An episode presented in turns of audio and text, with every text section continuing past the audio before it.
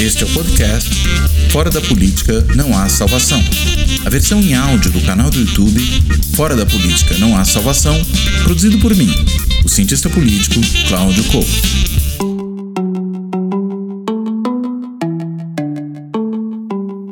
Olá, este Fora da Política Não Há Salvação vai tratar do PSDB, o Partido da Social Democracia Brasileira, que nos dias aqui em que nós gravamos está no meio das suas prévias. E eu digo no meio porque elas não conseguiram acabar. Né? São prévias que parece que não vão acabar nunca. Teve um problema ali, um bug no, no, no aplicativo que seria utilizado para votação. Além de tudo, a gente tem uma disputa muito acirrada entre os candidatos eu diria que entre Eduardo Leite de um lado e João Dória de outro, acho que o Arthur Virgílio está muito mais ali para uma certa figuração, para marcar sua posição dentro do partido, do que propriamente para concorrer a sério né, como candidato presidencial.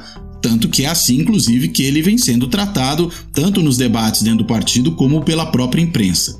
A questão é que essa temperatura das prévias, embora prévias sempre tendam a ter realmente em qualquer partido temperatura alta, talvez tenha subido demais, chegou quase ao ponto de fusão, eu diria. E, e aí a gente fica na dúvida, né? Vai sobrar alguma coisa do PSDB depois disso? Né? Quem ganhar a, a prévia, né? Se for para eleição, e eu digo se for porque já tem até gente dizendo que o ganhador pode virar vice de outro, mas enfim, a gente vê. Mas enfim, quem ganhar, se concorrer na eleição, terá o apoio do resto do partido? Ocorre o risco de ser cristianizado, ou seja, abandonado pelos seus correligionários de partido. Lembrando sempre que essa expressão cristianização do candidato toma uh, partida lá na história do Cristiano Machado, que foi candidato à presidência da República pelo PSD, antigo PSD, em 1950, mas o partido basicamente o abandonou para ir apoiar Getúlio Vargas, que inclusive acabou eleito na época. E aí, sempre que o candidato é abandonado pelo partido, a gente fala que ele foi cristianizado, em homenagem, podemos assim dizer, ao Cristiano Machado, que foi abandonado pelo caminho. E aí a dúvida é: será que isso pode também acontecer no PSDB ou o PSDB não corre esse risco? E finalmente, que PSDB é esse? É o mesmo lá da fundação? É o mesmo do governo Fernando Henrique? É o mesmo da oposição aos governos petistas? Ou é um PSDB muito diferente que tem muitas vezes, inclusive, sua bancada votando junto com o governo Bolsonaro? Enfim, para tentar entender todas essas coisas, eu convidei uma colega que estuda o PSDB, tem uma tese de doutorado eh, defendida no IESP da UERJ sobre o PSDB, eh, que é a Soraya Marcelino Vieira. A Soraya, ela é cientista política, ela é professora do Departamento de Geografia e Políticas Públicas da Universidade Federal Fluminense. Além do departamento, ela atua na pós-graduação em Ciência Política da UF também e é também professora do mestrado profissional em administração pública dessa mesma universidade, da Federal Fluminense. E dito tudo isso, eu passo a palavra para a Soraya, dou, claro, primeiro as boas-vindas, agradeço a presença dela aqui e começo perguntando: Soraya, é, vai sobrar alguma coisa do PSDB depois dessas prévias? O que, que você acha? Oi, Cláudio, uma honra estar aqui conversando contigo. É, eu acho que a gente está num momento crucial para o partido. Eu acho que essas prévias elas marcam um momento decisivo para o PSDB. Eu acho que a gente pode começar refletindo, né, da, da, importância das prévias, né, e do caráter que as prévias poderia ter e o que tem sido as prévias no PSDB. É, de maneira geral, as prévias seria algo muito positivo. Né? Eu acho que é algo que fortalece o partido internamente, é algo que é, transparece a democracia interna dos partidos, né? e é, é, algo que seria muito importante a gente começar a adotar aqui no Brasil também. Né? A gente não tem essa tradição de prévia, e fazendo um, um levantamento, né? eu tenho feito um levantamento ultimamente sobre democratização interna de partidos, né? É, nessa dimensão é, de escolha de candidatos, todos os partidos que eu observei até agora, eu observei vários partidos da América Latina, é, estado muito mal. Né? A gente não tem muita transparência, é, principalmente nos documentos escritos sobre como são escolhidos os candidatos. Bom, a gente sabe que são os, acaba sendo os caciques do partido que indicam né, as candidaturas e que não existe muito debate interno com as bases e com os filiados. Então, a prévia seria um grande avanço em relação a isso, no sentido de maior democratização do partido, em sentido de, de dar mais transparência a essa escolha de candidatos e até para mobilizar as forças políticas do partido, né? Que a prévia ela é anterior à eleição, então você conseguiria de certa maneira aí é, é, envolver o, os, os, filiados do partido em todo o processo decisório, em todo o processo é, presidencial da, da escolha né, do candidato antes da eleição. Então, geraria aí um, um, um círculo virtuoso né, de, de escolhas, de participação, de envolvimento da, dos filiados. Mas o que, que a gente tem visto nas prévias do PSDB? Né? As prévias do PSDB ocorrem no momento que o partido está muito fragilizado. É, o partido entrou na eleição de 2018 fraco, né, e saiu ainda mais fraco, né, tanto com relação aí os resultados eleitorais, a gente vê que é, pela primeira vez o PSDB não despontou entre os cinco maiores candidatos em número de deputados, como com relação ao percentual de votos. Né? É, ele ficou como quarto colocado, mas ele não conseguiu 5% dos votos. Né? Em 89, que foi quando Covas concorreu, e ele também tinha ficado em quarto lugar, foram 11, quase 12% dos votos. Então, tem aí uma perda significativa desse partido que era, até então, o grande, é, um grande competidor político, né, um, um, ele, quem, quem vinha disputando as presidências é, com o PT, principalmente a partir das eleições aí é, dos anos 90 no, e nos anos 2000, e ele sai muito fraco depois do processo, depois de 2014, né, vamos dizer assim. 2014 foi uma eleição que o PSDB saiu é, ainda forte, porque a diferença de votos entre é, o Aécio e a Dilma foi pequena, né, 3 milhões de votos aproximadamente. É, ele poderia 3%, ter... né? Foi até 3%. uns 3% só, né? Exatamente, 3% dos votos. Então, é, isso é uma, é uma, força, mas o que foi uhum. acontecendo depois né, é, o, o, a questão do próprio partido começar a questionar a legitimidade é, da eleição, a idoneidade do resultado eleitoral, é, depois ele entrar naquela campanha pelo impeachment, e aí veio a questão do, do Joesley Batista, né, as denúncias lá da JBS envolvendo Aécio Neves, e aí você tem um, um processo de fragilização do partido. Lembrando né, que o Aécio tinha se configurado como uma grande liderança do partido é, nesse período, é, e poderia ser o possível candidato do partido em 2018, mas é, é todos esses esse contexto que foi acontecendo, mais essas denúncias é, relacionadas aí à JBS e tudo, é, fragilizaram a, a, o Aécio Neves, né, ele teve que se retirar da cena política, e aí a gente vem para um outro problema que os partidos políticos têm enfrentado de uma maneira geral, que é a construção de lideranças. Uhum. Quem são as lideranças dos partidos políticos? Né? A gente tem lá os nomes históricos é, do PSDB, é, o Alckmin, o Serra, é, e aí no caso Aécio que tinha despontado, mas não são lideranças é, de fato é, dentro do partido político. Por outro lado, né, essa, essa ausência, né, essa saída do, do Aécio Neves, ela deixou o partido por um lado, deixou órfão de, de líder e, por outro lado, acirrou as disputas que existiam dentro do partido. Né? Todos os uhum. partidos têm é, vertentes, né? têm, têm, têm divergências internas, mas é, o, o, o, PSDB acabou tendo essas divergências acirradas. E as prévias acontecem justamente nesse contexto de acirramento das disputas internas. Né? É, os dois, dois grandes polos, embora a gente tenha três candidatos, né, a gente vê que o, o, o Virgílio está um pouco mais é, tranquilo, tem participado menos da, da polarização, a polarização está entre o Leite e o Dória. Uhum. É, Acho que o Virgílio, tem... o que ele quer mesmo é aparecer nacionalmente dentro do partido e talvez até um pouco para fora, né? Acho que esse é o ganho dele aí, porque ele inclusive já foi da outra vez, né, também pré-candidato. Sim, sim, é, esse, é, o, esse é o ganho dele. Ele, na verdade, uhum. não tem feito esse, essa disputa acirrada. Uhum. Né? A uhum. gente tem visto a disputa girando mesmo em torno do, do Dória e do Leite. O que está acontecendo, né, o que seria super saudável, é a disputa é, de planos, de ideia, de, de ideias, de projeto. Né? Isso é o que a gente esperaria de uma prévia. Mas o que está acontecendo são disputas pessoais, praticamente, entre esses dois candidatos. Então, tudo aquilo que costuma ficar no interior do partido, né, dentro do, das convenções, nos debates internos, saiu dos muros do hum. partido e veio para o debate público. Né? As divergências entre Dória e Leite, né, que a gente tem observado aí é, nos últimos dias, que está o tempo todo na mídia, não é difícil de encontrar no interior do partido, hum. nos debates internos ao partido. Né? Mas o que, que partido, os partidos costumam fazer é se blindarem é, e para que essas, essas disputas não sejam exteriorizadas, né? Por, mais que por dentro, né, internamente, haja é, brigas e, e um tentando degladiar o outro, né, externamente o partido tenta se mostrar coeso. Roupa suja se lava em casa, né? A velha ideia. Né? Exatamente, né? exatamente. Roupa suja se lava em casa. E é o que a gente historicamente tem visto com relação aos partidos. Né? E o PSDB não está conseguindo, não conseguiu é, controlar essa disputa, e essa disputa saiu, saiu do partido e, e ganhou o debate público, está aí na mídia o tempo todo, né, o debate. Então, assim, é, em vez de a gente estar tá observando um debate de ideias, de propostas, de projetos, a gente está vendo uma disputa pessoal, né, uhum. entre os dois candidatos que, que são os candidatos mais competitivos nessa, nessa, nessas prévias.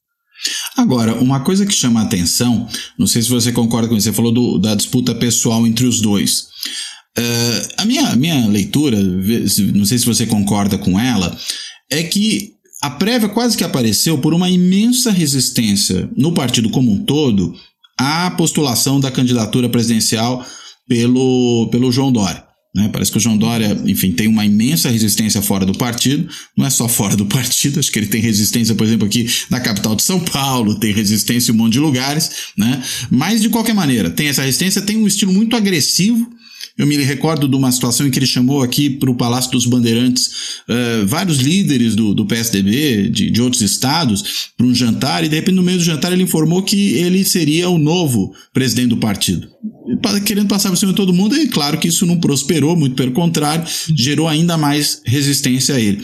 Você percebe que neste caso, nesse momento pelo menos, essas prévias são muito uma forma de tentar bloquear a candidatura do Dória, mais do que propriamente uma disputa de projetos, ainda que pessoais dentro do partido. A, minha leitura, até para ser consistente do que eu acabei de falar, é que o Eduardo Leite, de alguma maneira, aproveitou para surfar nisso. Ele se projeta nacionalmente, era o governador do Rio Grande do Sul, pouco conhecido fora do estado a gente sabe historicamente que é muito difícil no Rio Grande do Sul algum governador se reeleger ou mesmo eleger o sucessor, né, antes da, da uhum. época da reeleição. Uh, e aí, enfim, você enxerga dessa forma? As prévias são prévias anti-Dória, antes de mais nada? Eu acho que as prévias são um recado para o Dória, hum. né, que o PSDB não é o partido do Dória que o PSDB é um partido que tem uma trajetória, que tem uma estrutura, que tem uma organização. Então, eu acho que é um recado para o Dória. Olha só, você não vai fazer aqui o que você deseja, né? A gente vai tentar se organizar e, e entre nós vamos decidir o que será feito é, com relação ao partido.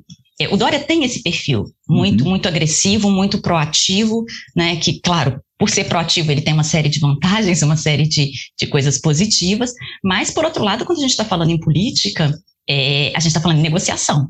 Né? Você está dentro de um partido político, você não é o único dentro do partido político, né? existe toda uma, uma estrutura partidária. E é, é, como outros partidos, né, o PSDB tem várias lideranças históricas, várias lideranças que tem atuado já é, há muitos anos com, com ideias, né? E cada liderança ou cada grupo ali tem seu objetivo dentro do partido, não é alguém chegar e porque ele acha que tem mais capital político, vai é, é, pegar, o part... pegar o partido para si e fazer do partido o que ele quer. Então, acho que as prévias foi um recado para o Dória. Olha, a gente vai discutir aqui e não é o que você deseja que vai ser feito, né? Nós vamos, é, é, entre todos, é, encontrar um caminho. É, por outro lado, isso, eu acho que o Dado Leite sim surfa na onda, né? Ele é um, um, ele tem muitos anos já de PSDB, já ocupou vários cargos, foi vereador, foi prefeito, né? É, agora é governador do estado, e como você disse, o estado do Rio Grande do Sul não tem esse, esse histórico de reeleger governador. É uma liderança jovem, é uma liderança que tem é, é, despontado por ser conciliadora, por, por conseguir atrair, né, é, é atrair adeptos, atrair pessoas que, que, que o sigam. É, ele conseguiu um, um, apoio bastante significativo para essas prévias, né? Se a gente for ver aí o, o, a quantidade de lideranças que apoiaram, apoiam o leite, e a quantidade de diretórios que apoiam o leite é, é bem superior à quantidade de apoios que o, que o próprio Dória é, conseguiu. Então, assim, o Dória não tem consenso dentro do partido, né? É, ele tem bastante é, divergência com muitos setores é, do partido, rompeu recentemente, recentemente rompeu há, há pouco tempo também com Alckmin, né? Foi uma, uma questão que também veio, acabou vindo a público, uma questão, uma divergência interna que acabou vindo a público. E eu acho que muito por essa característica dele, esse perfil dele que é mais agressivo, né? Mais proativo e é, falta essa, essa capacidade de, de, de, de conciliação, né, que é o que o, o Leite tem tentado apresentar. Bom, vinha tentando apresentar até esse processo das prévias, né? Porque o posicionamento do Leite também é, nesses dias agora de prévias tem sido é, um pouco de rebeldia, digamos assim, né? Rebeldia em relação e, ao Dória ou em relação a outras Em relação ao, ao, partido. Ao partido né? mesmo? Hum. Sim, em relação ao partido, porque o, o, o, presidente do partido disse que tinha um acordo entre os candidatos, entre os, os, os candidatos às prévias, e aí o Leite desmentiu, né, publicamente, disse que ele não tinha é, concordado com aquilo que estava sendo falado, que era hum. a questão de adiar as prévias. E isso foi muito mal visto, inclusive, pela, pela coordenação da campanha, né, e ele voltou atrás. Né? Depois ele deu uma uhum. entrevista falando que é, era interessante, sim, tem que terminar as prévias, que o que ele falava não era bem isso, que era por, por com relação à questão dos aplicativos, hum. que o uhum. tempo era curto, etc. Tentou então, consertar. É, é tentando consertar. Né?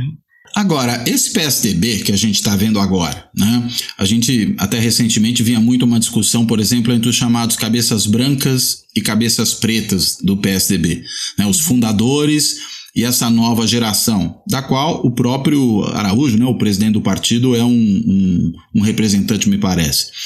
É, e, o, e, o, Eduardo Leite também, e até o Dória, numa certa medida. Uhum. Né? Na medida em que ele entrou no partido há muito pouco tempo, deu a facada nas costas do Alckmin, ainda durante a, a, a pré-campanha presidencial, quando ele já tentava sair da prefeitura de São Paulo direto para a disputa presidencial, aí viu que não ia dar, correu para governo do Estado abandonou o Alckmin no meio do caminho, já começou a dar sinais para o Bolsonaro, depois virou até o Bolsodória. Né? Uhum. Uh, mas, enfim, é, estamos falando de uma geração que me parece, sob vários aspectos, bem diferente daquela geração fundadora do partido. E aí, consequentemente, também entendo que a gente tem um partido bem diferente daquele partido dos fundadores. Ainda que a gente possa, digamos, apontar momentos aí uh, mais antigos do PSDB, em que pode haver alguma inconsistência com relação àquela imagem de partido de centro-esquerda, social-democrata, que estava lá na discussão da fundação e até no nome do partido. Me lembro aqui do Fernando Henrique, por exemplo, num dado momento do governo Collor, arriscando sugerir que o partido podia apoiar o Collor. Né? Ele foi brecado por outros, acho que até pelo Mário Covas, dentre outras uhum. figuras naquele momento. Como é que você compara isso que é o PSDB hoje com esse partido que surgiu lá na época da Constituinte, no final dos anos 80? É, o PSDB, como toda instituição, né, ele muda. Né, é um hum. partido e ele vai mudando.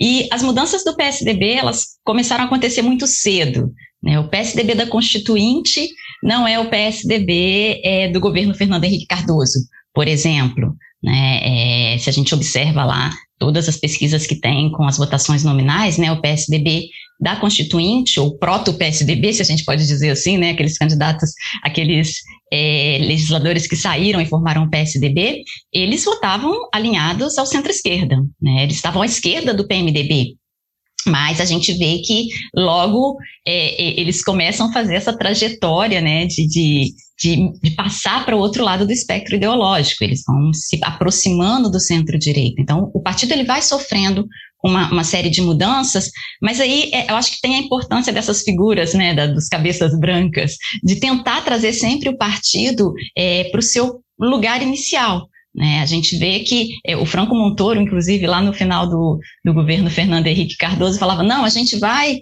vai ser centro-esquerda, a gente vai ser é, é, social-democrata e tal.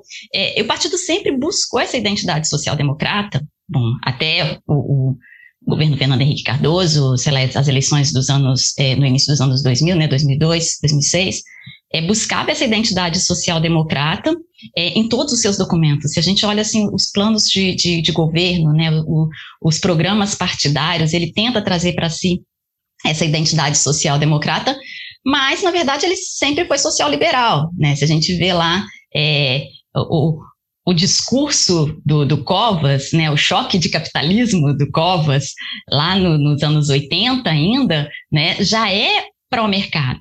Então, o que, que a gente tem de, de, fato, né, historicamente? Um partido que flerta com, é, com as políticas mais sociais, né, com, com, progress, com as políticas mais progressistas no campo social, mas também com as políticas liberais no campo econômico.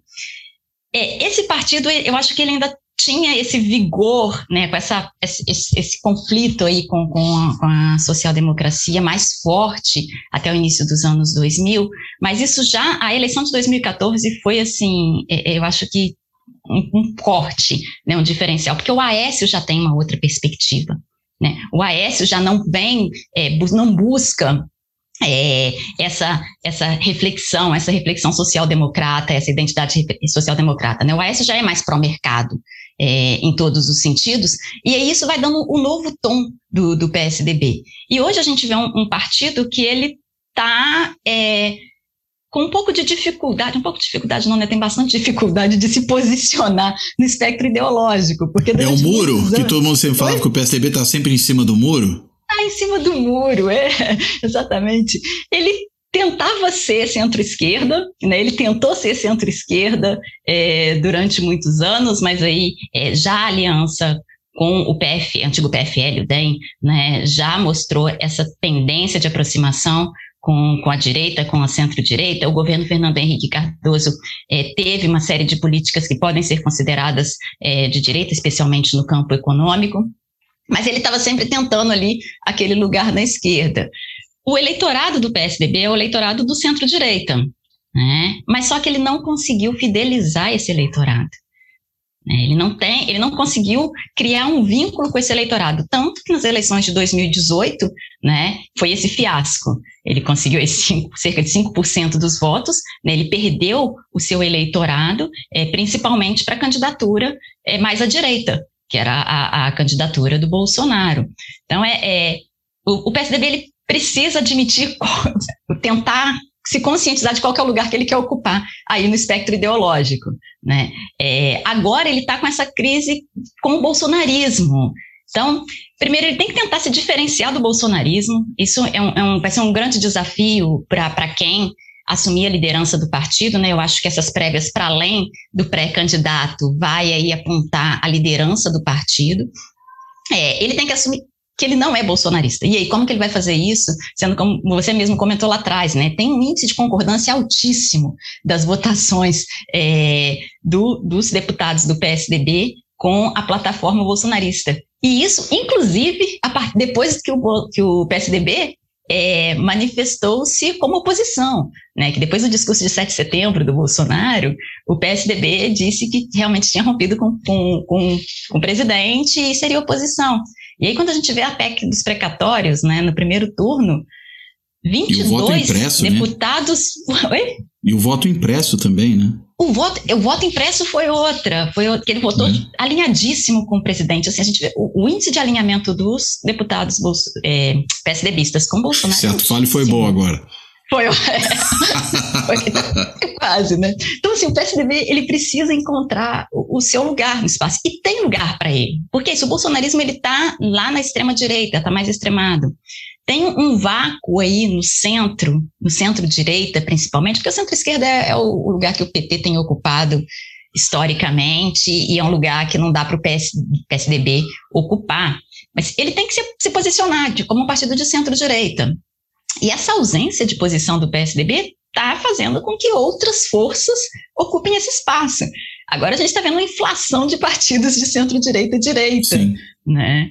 e, e, que coloca até o, o, PSDB na berlinda, porque pode vir aí, podem vir aí candidaturas, como do Moro, por exemplo, é, o, o, próprio Rodrigo Pacheco, que também já se anunciou pré-candidato, né, que está no centro-direita e que vai competir aí com, com o candidato do PSDB. Falta essa, essa, esse posicionamento, né, esse ocupar o espaço. Aliás, né, você falou há pouco, né, que ele sempre foi um partido muito mais social-liberal do que propriamente social-democrata. Acho corretíssimo. Inclusive porque ah, entendo eu que pelas características de formação, pelo estilo, pelo tipo de política pública que defende, o Partido Social Democrata, de fato brasileiro, é o PT, não é o PSDB. É, até esses dias, é, naquele mesmo momento, né, que saiu aquela entrevista do Lula que deu tanta polêmica, né, tentando passar pano, para usar a expressão da moda, pro, pro Daniel Ortega, para Cuba, etc. É, o mesmo é o país soltou uma, um editorial defendendo a candidatura do Lula, uh, e apontando Lula como o social-democrata latino-americano, o mais representativo dos social-democratas latino-americanos. Agora, se esse partido não é social-democrata, até lembrei de uma outra coisa.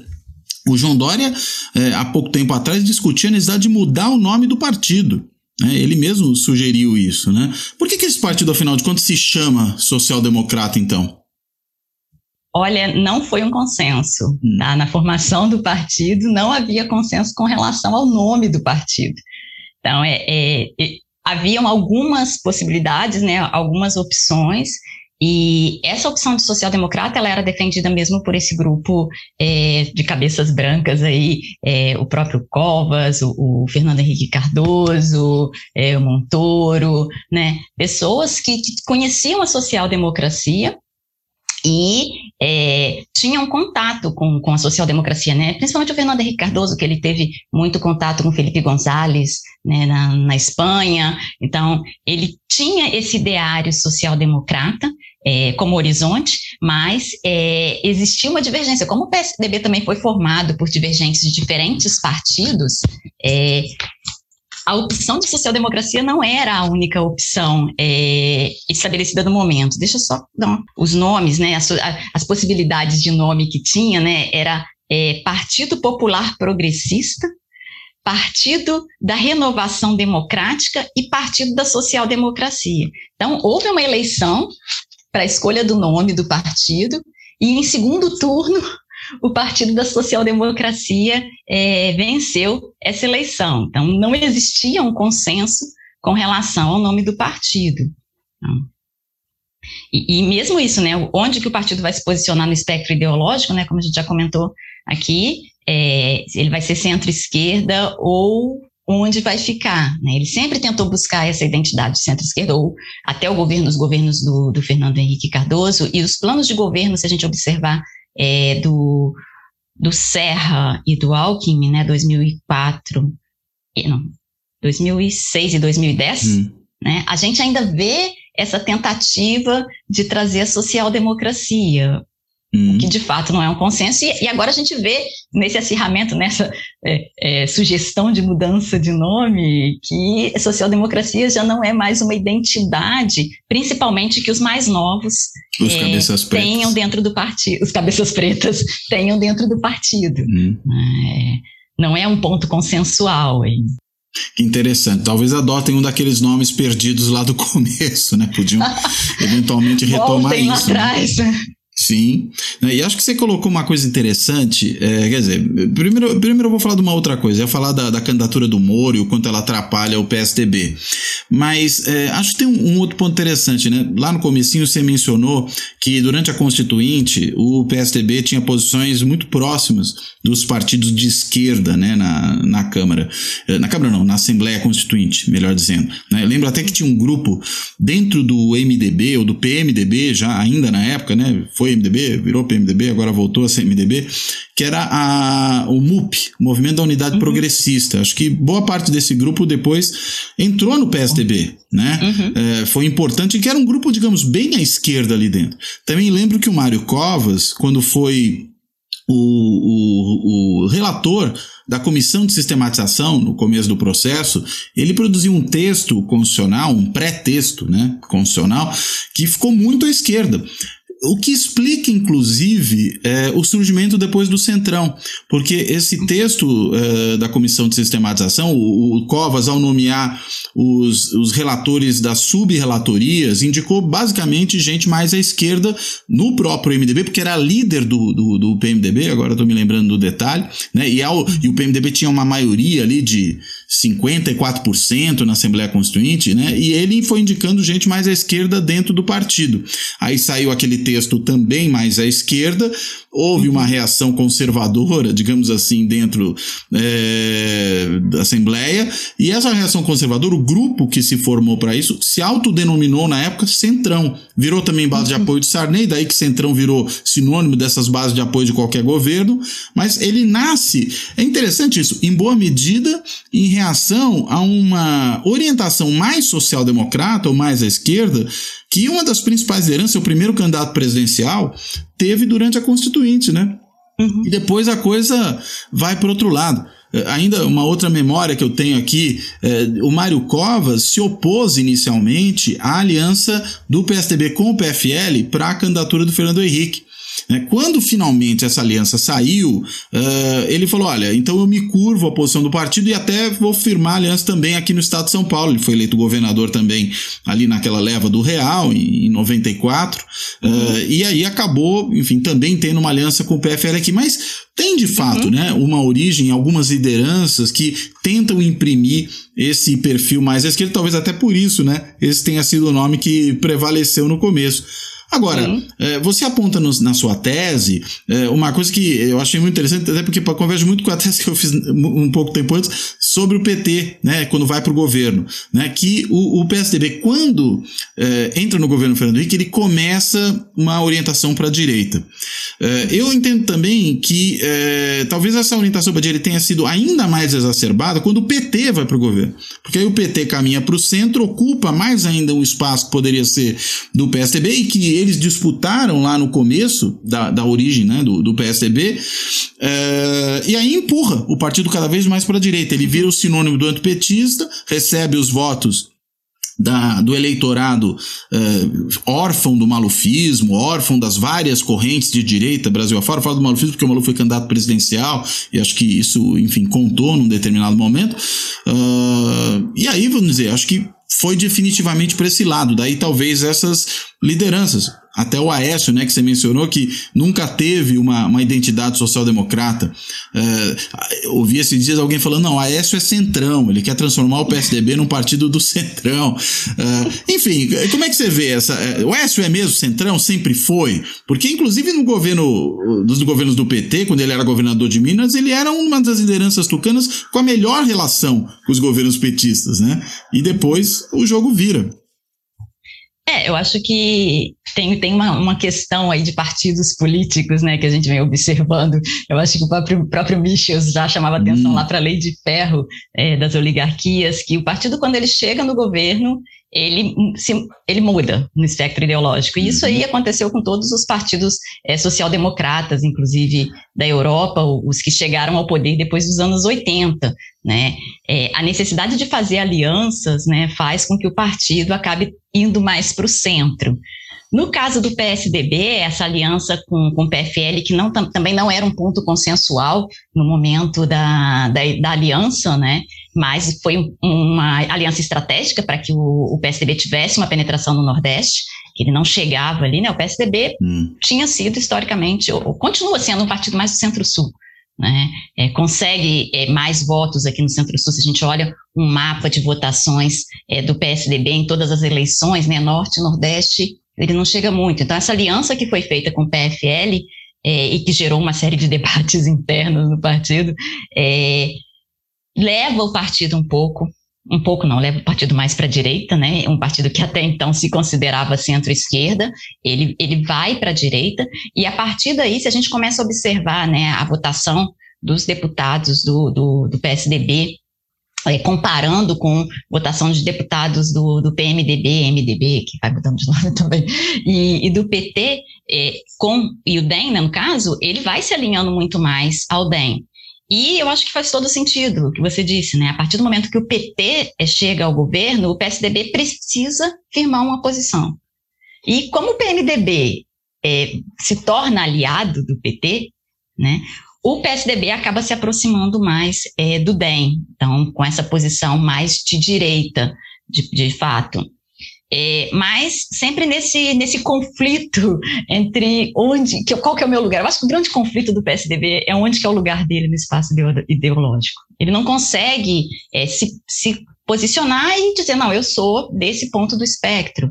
Né? Agora tem uma, uma, uma uma mudança, eu acho que depois dessa nova onda conservadora, né, Bolsonaro, é, 2018, talvez a gente pode, possa observar que eles mesmos se posicionem em outro ponto do espectro, mas é, umas pesquisas que foram, as pesquisas realizadas pelo Timothy Power e o César Zucco, né, com congressistas, é, quando a gente per, per, é, quando é perguntado, né, o autoposicionamento, o PSDB sempre se posicionou no centro-esquerda, né, os deputados se autoposicionavam no centro-esquerda, e quando pedia aos outros deputados para localizarem o PSDB, eles os localizavam no centro-direita. Então, a gente tem aí é, é, essa crise de identidade constante do, do, do PSDB que ele precisa superar. Ele precisa superar. Agora, a crise é com o bolsonarismo, né? Será que está mais aproximado, está mais para a direita do que realmente ele está. É, é, é um, um, conflito que a gente precisa, que eles precisam refletir, né? A gente, enquanto pesquisador, reflete, mas eles, enquanto partido, precisam refletir. É, o Aécio, ele, ele é um bom político, né? A gente não pode negar isso. Ele conseguiu ter uma boa relação é, com o PT, com os governos do PT, mas o, o Aécio não tem esse perfil social-democrata que aí os, os cabeças brancas do, do, do PSDB têm. Né? Ele sempre foi mais pró-mercado. O governo dele no estado de Minas foi um governo de centro-direita-direita, né? tanto com relação às alianças que foram feitas, como com relação às políticas que foram engendradas. Então, é, é, não tem essa, essa característica lá de, de, de socialismo, né, ou de, de social-democracia que é, o PSDB apresentava lá na sua fundação e nos seus momentos iniciais. É, a gente tem, tem, tem que ser, essa reflexão tem que ser feita, né, com relação ao partido, com relação a, ao posicionamento dele no espectro ideológico e com relação às políticas que ele defende. O, essa, essa falta de identidade acaba comprometendo o programa do partido. Né? Qual que é o programa que o PSDB tem hoje? Qual que é o projeto de país que o PSDB tem hoje? Né? O que, que ele apresenta para a gente? Então, se ele não sabe onde ele está localizado, ele tem essa dificuldade de, de, de concretizar né, um programa que seja realmente um programa atraente. E como você mencionou aí, é, agorinha, né, o, o Moro pode ser, um, vai ser um grande desafio para o PSDB, né, é, por suas características e porque já conseguiu fazer esse nome nacional, o que o PSDB não conseguiu, né, ele não, não tem um nome ainda nacional. O Dória conseguiu, saiu bastante bem, principalmente com relação à vacina, né, isso foi um capital político interessante, mas não deslanchou, não, não, decolou né, a, candidatura do, do, Dória. Em termos de conhecimento é, no Brasil, ele é relativamente conhecido, ele é mais conhecido que o Eduardo Leite, por exemplo, mas é, é ele não tem é, intenção de voto suficiente. Né? O Moro já começou a disputa com mais intenções de voto que o próprio que o próprio Dória. E o Eduardo Leite, isso, é era um desconhecido na política nacional até as prévias, digamos assim, né? Um pouco antes das prévias, quando ele começa a, aparecer um pouco mais na mídia, a tentar se projetar. Eu acho que a gente ainda tem esse problema de construção de liderança nacional no, por, por parte do PSDB. Será que a gente está falando de um partido em vias de desaparecimento? Né? Por que, que eu estou perguntando isso? Porque me parece que ele está tão diferente né, daquilo que o caracterizou ao longo, pelo menos da sua trajetória, digamos, até 2014, mesmo mudando, de fato, né? Acho que você aponta um negócio super importante, os partidos mudam. Né? Mesmo os social-democratas europeus, eles nascem revolucionários, se tornam reformistas, e nem, nem foi há pouco tempo, né? Vão se tornando cada vez mais, ao ponto de, por exemplo, o, o, no, o Olaf Scholz, aí, o novo chanceler alemão, agora é novo chanceler alemão, porque fechou finalmente a coalizão. É, é, ele foi um bom tempo o ministro da, das Finanças da Merkel né, naquela aliança, na grande aliança né, entre democratas cristãos e social-democratas. Ou seja, é uma coisa que era inconcebível se a gente pensasse na origem desse partido.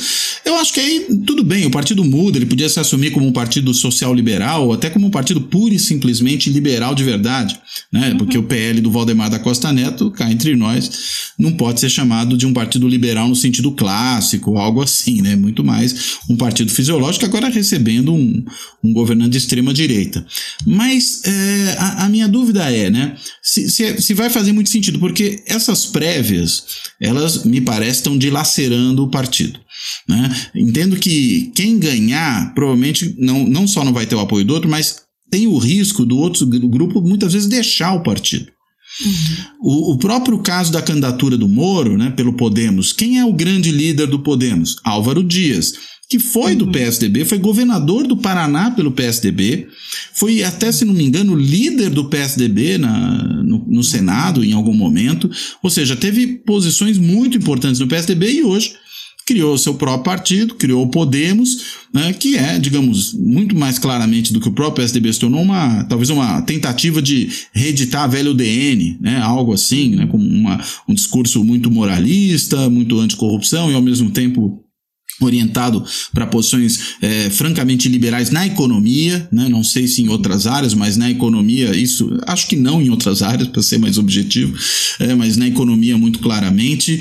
É, o Partido Novo, por outro lado, é, embora me pareça um partido muito frágil e que, enfim, pelo jeito é um projeto muito bem sucedido, mas de qualquer forma também se coloca como um partido liberal na economia e também uhum. com posições até que eu não diria muito diferentes dessas que o Podemos tenta defender, embora de uma forma talvez mais assertiva, mas também bolsonarizado. É, uhum. o, se é para aderir a governos, o PMDB faz isso muito melhor. O PSD do Kassab faz isso com maestria, né? Ou seja, é, eu acho que, enfim, a, a, minha dúvida, e essa na verdade é, é a pergunta para eu deixar um pouco mais clara, não é só qual é o lugar do PSDB, digamos, no cenário programático. Acho que esse é um ponto. Né? Uhum. E acho que, enfim, você colocou muito bem e, e é parte do problema. Mas a, a minha ideia é: vai ter lugar para esse partido do ponto de vista competitivo né, no, no, sistema partidário brasileiro? Será que ele tem algo a oferecer que os outros não oferecem melhor do que ele? E, e aí é o meu questionamento em relação a essa, essa viabilidade, sobretudo se houver uma defecção em massa, dependendo do resultado das prévias. Né? Olha, Cláudia, esse é um ponto muito importante. Eu acho que é, é um ponto que o partido deve estar refletindo nesse momento, que as prévias podem ter surtido o efeito contrário ao que eles esperavam. Né? Em, é, em, em geral, as prévias servem para unir o partido, né? e que vai ter uma, uma adesão de todos os grupos a quem sair candidato, etc. E o que está acontecendo no PSDB, né, o que tem sido demonstrado, é que está fragilizando o partido. Né? É, existe o risco real do candidato perdedor não aceitar o resultado das prévias. E esse não aceitar o resultado das prévias vai desde uma tentativa de judicialização, né, é, questionando o resultado das prévias, até uma debandada de fato do partido. Ou pior, talvez, né, ficarem no partido e não apoiarem é, o candidato o do partido. Porque foi o que aconteceu nas eleições de 2018. Vamos fazer né? que nem o Aécio em 2014 em relação à eleição geral, né? Não aceita o resultado. Não aceita, não aceita. Não, não, se eu não ganhei, não está certo o resultado, né? É, e, e o que aconteceu em 2018, né? Antes do segundo turno ainda, a gente já via, já observava uma debandada de, de, de tucanos é, deixando a candidatura do, do Alckmin. Até uma, uma, reclamação que ele tem, né? Que ele falou que faltou envolvimento é, do, dos tucanos, de lideranças tucanas em sua candidatura, e isso ficou muito mais claro no segundo turno, quando, inclusive, Eduardo Leite e o, o João Dória apoiaram é, Bolsonaro, né? Como você mencionou aí, virou o, Bolsodória em São Paulo. É, tem esse risco, né? É, eu acho que foi uma tentativa, tem sido uma tentativa de, de, de dar uma perspectiva de unidade ou de mostrar um partido mais coeso, um partido mais democrático, né? É um partido unido com as prévias e o resultado tem sido diferente do que pode ter sido esperado. A, a, a interpretação que eu faço das prévias é essa, né? Que foi essa tentativa de primeiro mandar um recado para o Dória e depois mandar um recado para a sociedade de que, olha, é um partido democrático, é um partido unido, é um partido coeso. E aí, é, a eleição de 2022 vai ser crucial para o que será o PSDB depois disso. Né? Se a gente tem essa debandada de lideranças né, seja é, entrando em outros partidos de momento, ou seja, um pouco mais para frente, formando novos partidos, é, o partido que já é frágil, já, é, já está fragilizado, já está mais fraco, e se enfraquece ainda mais. Né? A gente vê é, quantos prefeitos que o PSDB tem feito ultimamente, a última eleição fez menos prefeitos né, tem vindo fazendo menos prefeitos nas últimas eleições, né? Deputados federais, o, o, PSDB foi a nona força na Câmara nas eleições, né? Elegeu praticamente quase a metade do que elegeu na eleição anterior, né? Elegeu 50 e e quatro, se eu não me engano, em 2018 e 29 em 2020, desculpa, 54 em 2014 e 29 em 2018, então praticamente a metade. Agora chegou a 33, mas é, é um lugar muito ruim, né? A quantidade muito ruim de deputados. Então o partido já já está minguando, digamos assim, no cenário político é, é, nacional. Continua com bastante força em São Paulo, né, continua com, com uma força é, considerável. Tucanistão, como o pessoal chama. Tucanistão, aqui no Sudeste, né? Mas inclusive Minas também, que, que costumava ser um bom reduto é, tucano, já, já, já enfraqueceu nas últimas eleições.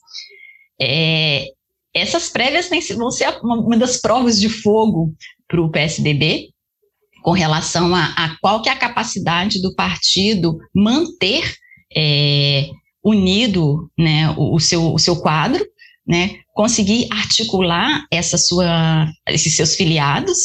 É, é, é, bem interessante também a gente pensar na quantidade de filiados que se inscreveram para poder votar nas prévias, né? O partido tem aí cerca de 1 milhão e 300 mil filiados, eles esperavam cerca de 500 mil é, inscritos, e no final das contas foram algo, algo próximo a 440 mil inscritos. Né? É, como que está essa relação do partido com seus filiados? Como que está essa relação é, das lideranças partidárias? O que a gente tem visto nos últimos dias é que a relação é tensa entre as lideranças partidárias, né? E, e, e realmente essas prévias elas podem ser é, é, um ponto de inflexão aí na trajetória do partido em relação a apoios é, dentro do próprio partido. E aí é, é, complicado a gente pensar se eles não conseguem se unir e, e, se apoiar internamente, como que eles vão conseguir, de repente, fazer uma coalizão para poder disputar é, a presidência da República. E principalmente nesse contexto, né, que você vinha falando aí de outros partidos de centro-direita e de direita que vêm despontando e que vem com nomes. Eu acho que essa questão da liderança é muito importante, né? O nome, quem é a pessoa, né? O Moro tem um nome, o Moro tem um nome que é conhecido nacionalmente, né? Tem todas as com, todas as controvérsias um cacife, que pode né? é, exatamente, com todas as controvérsias que pode existir em torno do nome dele, ele tem um cacife, ele tem um capital político a ser explorado, né? E, e a entrada dele já no, no cenário pré-eleitoral, né, já mostrou isso. Ele saiu à frente do Ciro, Uhum. O Ciro Gomes também não consegue sair do lugar. E a gente tem outras outras Outro ex-tucano. Outro, exato. O tucano, o tucanato é um, um, um ninho, né, de, pessoas que voam. Exatamente, faz jus ao símbolo. Exatamente, é, é, cria lá e, e, depois sai todos voando, né? É, e tem tucano para tudo quanto é lado, né? Se a gente vê uhum. no, nos todos os partidos de direita, né? A gente tem uma migração de, de, de tucanos é, no DEM, no, no, nisso, no Podemos, no Novo, é, todos esses partidos mais à direita. Uhum. Eu acho que é, isso. Esse momento agora é um momento muito importante para o PSDB. Né? É, E a eleição de 2022 vai ser a eleição chave para o partido, para ver o que, que, será do PSDB a partir daí. Né? 2018 sinalizou a fragilidade do partido e sinalizou que é, o partido precisava encontrar o seu caminho. Né? E, e, 2022 não vai ser diferente, não. Vai ser até mais sério, né? Vai ser, acho que vai ser mais emblemático em termos do que pode vir a ser o PSDB. É, o que a gente viu nas últimas eleições, isso 2018 é, e 2020, né, nas eleições municipais, é um enfraquecimento. Você vê a possibilidade deles é, embarcarem na candidatura do Moro? Né, como um substituto da sua, eventualmente com um candidato a vice, algo do tipo, você enxerga isso como possível? Lembrando que em São Paulo o Dória, inclusive, deu ao Moro uma comenda estadual em homenagem aos seus trabalhos e tudo mais, antes né, da, da declaração da suspeição dele pela, pelo Supremo Tribunal Federal, mas, enfim, há uma, uma certa afinidade aí. Você enxerga isso como viável ou você acha que o partido não aceita ser visto de ninguém? Pela sua trajetória? Eu acho pouco provável, pouco hum. provável. Eu acredito que teria uma dificuldade muito grande deles aceitarem sair como vice. Né? Tem essa afinidade com o Moro, como você apontava, mas eu não acredito que os caciques do partido vão querer é, entrar como vice numa chapa, não. O partido tem história demais, né, para fazer isso. Governou o país, etc. Não, é compreensível, né? É difícil, né? Para um partido, sobretudo com essa trajetória, se colocar num determinado momento como coadjuvante, né? Acho que é muito complicado para ele. Muito bem. É, Soraya, quero te agradecer muitíssimo e pergunto se você tem mais algum ponto, se quiser fazer um fechamento ou lembrar de algum ponto que a gente possa ter esquecido aqui, que seria interessante abordar ainda sobre o PSDB. Acho que a gente tocou nos pontos fundamentais, né, principalmente dentro desse contexto que a gente está é, vivendo. Eu acho que chamar mais um pouco mais atenção para essa falta de, de liderança no partido é, para essa superexposição da fragmentação do partido que as prévias têm é, apontado e para a falta de um projeto do partido, né? um, um, projeto de país, um programa é, consistente de governo. É, os partidos têm é, é, acabado ficando muito em torno de lideranças, né? E, e falta essa construção mais, mais coletiva né, em termos do partido, visando aí é, a sobrevivência do partido, até uma questão de uhum. sobrevivência, né, que se eles continuam nesse fraticínio interno, como que ele vai sobreviver no, no ambiente competitivo que é o ambiente político, principalmente nesse contexto de uma série de partidos é, identificados com a direita, com a centro-direita, que tem o, é, as políticas econômicas liberais como norte, né, está competindo com todos eles. Então, eles precisam é, é, lavar roupa suja dentro de casa, conseguir chegar num acordo para que eles possam competir externamente. É, se, quem tem correligionários assim, né, não precisa de adversários, a gente poderia dizer, né, porque a destruição interna é, é, imensa, ainda mais por um partido, vamos dizer, que não tem uma característica como é, tem a do bolsonarismo, que é um partido fosse um partido populista, né, um partido que, digamos, mobiliza as pessoas até pela raiva, né, que eu acho que é um caso muito do, do bolsonarismo. O PSDB, a rigor, sempre buscou seu eleitorado em outro lugar, não que não possa ter havido raiva em vários momentos, acho que houve, mas para ser raivoso tem gente que é melhor melhor, né? Tem gente que tem mais. Não, ele tinha, perfil, ele tinha né? conseguido capitanear esse antipetismo, né? Sim, exato. É, nas últimas eleições, e ele perdeu essa, essa capacidade justamente por ele não ser, não ter esse perfil é, populista e de instigar raiva, o ódio, etc. Né? Outros partidos estão sendo melhor sucedidos nisso, outros candidatos são melhor sucedidos nisso. Eles têm que encontrar onde eles conseguem se destacar, né? Qual, qual o lugar do PSDB é, no, no campo político. Muito bem. Soraya, então, feitas essas duas últimas considerações, eu quero te agradecer muitíssimo, né, por esclarecer tantos aspectos importantes aí do, da trajetória do PSDB, do funcionamento do partido, nos ajudar a tentar pelo menos eh, divisar um pouco, né, para onde é que esse partido vai, se é que ele vai para algum lugar, né, o que será dele depois dessas prévias? Eu acho que essa é uma pergunta importante, porque a gente está falando de uma organização central na democracia brasileira nos últimos 30 anos, pelo menos. Né? Eu diria mais do que isso, porque já se passaram mais de 30 anos da fundação do partido, 33 anos, mais ou menos isso. Uh, e, claro, né, um partido é, que se digladia dessa forma, né, que se dilacera internamente dessa maneira, tendo já governado o país, tendo sido um contraponto importante na oposição, tendo tido tantas das suas lideranças é, com um papel fundamental no processo de transição para a democracia no Brasil. Né? Se ver uma situação de tamanho engalfinhamento interno é uma coisa realmente preocupante para quem pensa no sistema partidário como um todo. Né? É. Outro dia eu brincava conversando com uma pessoa que é era um, um, um, torcedor do Internacional e uma torcedora, na verdade, e aí eu falei: ah, você deve estar feliz, né, que o Grêmio vai cair para a segunda divisão? Muito provavelmente, não posso afirmar isso categoricamente. Ela falou: olha, eu acho que não, porque o, o, o Inter depende do Grêmio, eles se alimentam reciprocamente, né? Se esses caras não estão aí, perde muito a graça e perde e até enfraquece a gente. Eu acho que, digamos, eh, olhando para o sistema partidário como um todo, o PSDB é um partido que sempre teve um papel importante né, nessa configuração.